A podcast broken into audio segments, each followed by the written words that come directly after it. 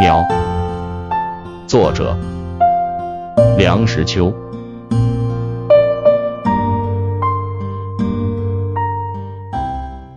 我爱鸟。从前我常见提笼架鸟的人，清早在街上溜达。现在这样有闲的人少了。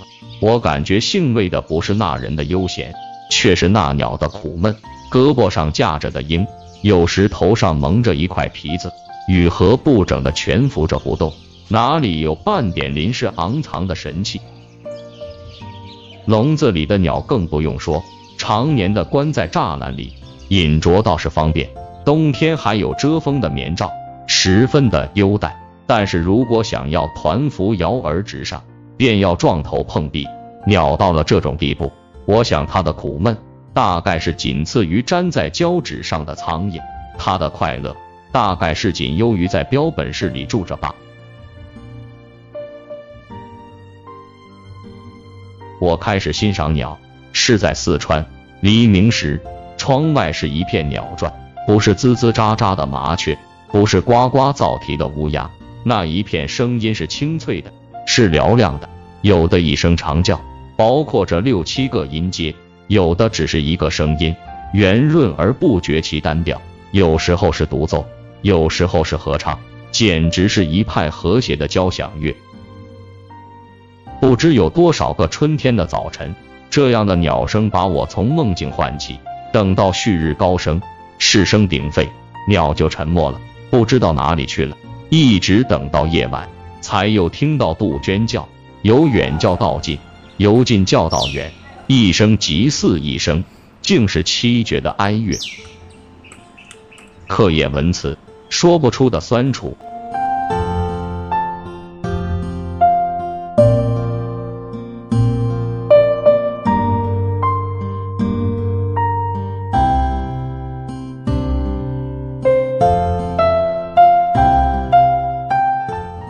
在白昼听不到鸟鸣，但是看得见鸟的形体。世界上的生物没有比鸟更俊俏的。多少样不知名的小鸟在枝头跳跃，有的曳着长长的尾巴，有的翘着尖尖的长喙，有的是胸襟上带着一块照眼的颜色，有的是飞起来的时候才闪露一下斑斓的花彩。几乎没有例外的鸟的身躯都是玲珑饱满的。细瘦而不干瘪，丰腴而不臃肿，真是减一分则太瘦，增一分则太肥。那样的浓鲜合度，跳荡的那样轻灵，脚上像是有弹簧。看他高举枝头，临风顾盼，好锐利的喜悦刺上我的心头。不知是什么东西惊动他了，他倏地振翅飞去，他不回顾，他不悲哀，他像红似的，一下就消失了。他留下的是无限的迷惘。有时候稻田里伫立着一只白鹭，蜷着一条腿，缩着颈子；有时候一行白鹭上青天，背后还衬着黛青的山色和釉绿的梯田，就是抓小鸡的鸳鸯，啾啾的叫着，在天空盘旋，也有令人喜悦的一种雄姿。我爱鸟的声音，鸟的形体，这爱好是很单纯的。我对鸟并不存任何幻想。有人初闻杜鹃，兴奋的一夜不能睡，一时想到杜宇望帝，一时又想到啼血，想到客愁，觉得有无限诗意。我曾告诉他，事实上全不是这样的。杜鹃原是很健壮的一种鸟，比一般的鸟魁梧得多，扁嘴大口，并不特别美。而且自己不知够巢，依仗体壮力人，硬把卵下在别个的巢里。如果巢里已有了够多的卵，便不客气的给挤落下去。孵育的责任由别个代付了。孵出来之后，羽毛见风，就可把巢据为已有。那人听了我的话之后，对于这豪横无情的鸟，再也不能唤出什么诗意出来了。我想祭词的夜莺，雪来的云雀。还不都是诗人自我的幻想，与鸟何干？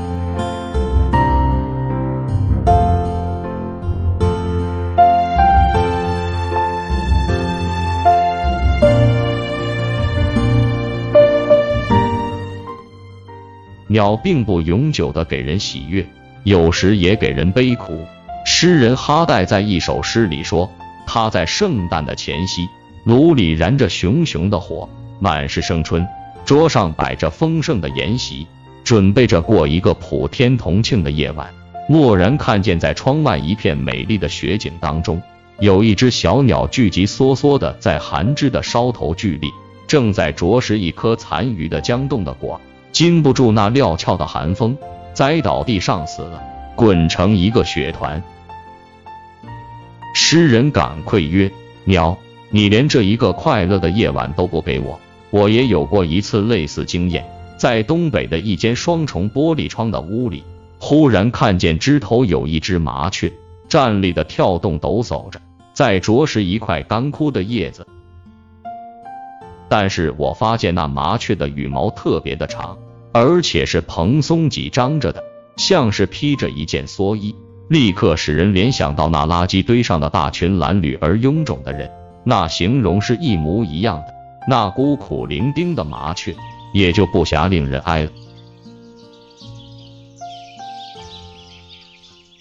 自从离开四川以后，不再容易看见那样多形类的鸟的跳荡，也不再容易听到那样悦耳的鸟鸣。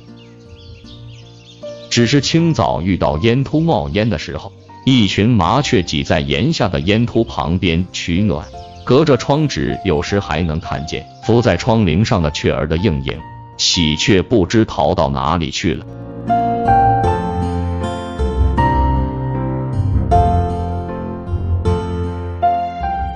带哨子的鸽子也很少看见在天空打旋。黄昏时，偶尔还听见寒鸦在古木上鼓噪。入夜也还能听见那想哭又想笑的痴笑的怪叫。再令人触目的就是那些偶然一见的囚在笼里的小鸟儿了。但是我不忍看。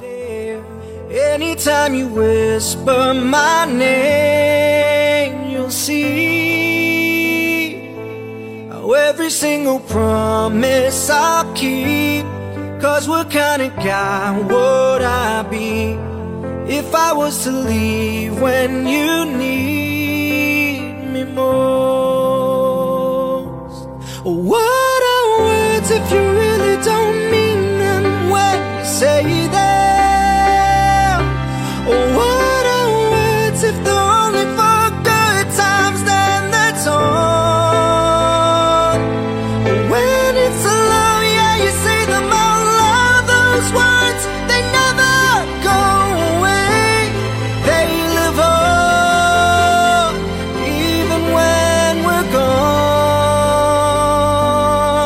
And I know an angel was sent just for me And I know I'm meant to be where I am And I'm gonna be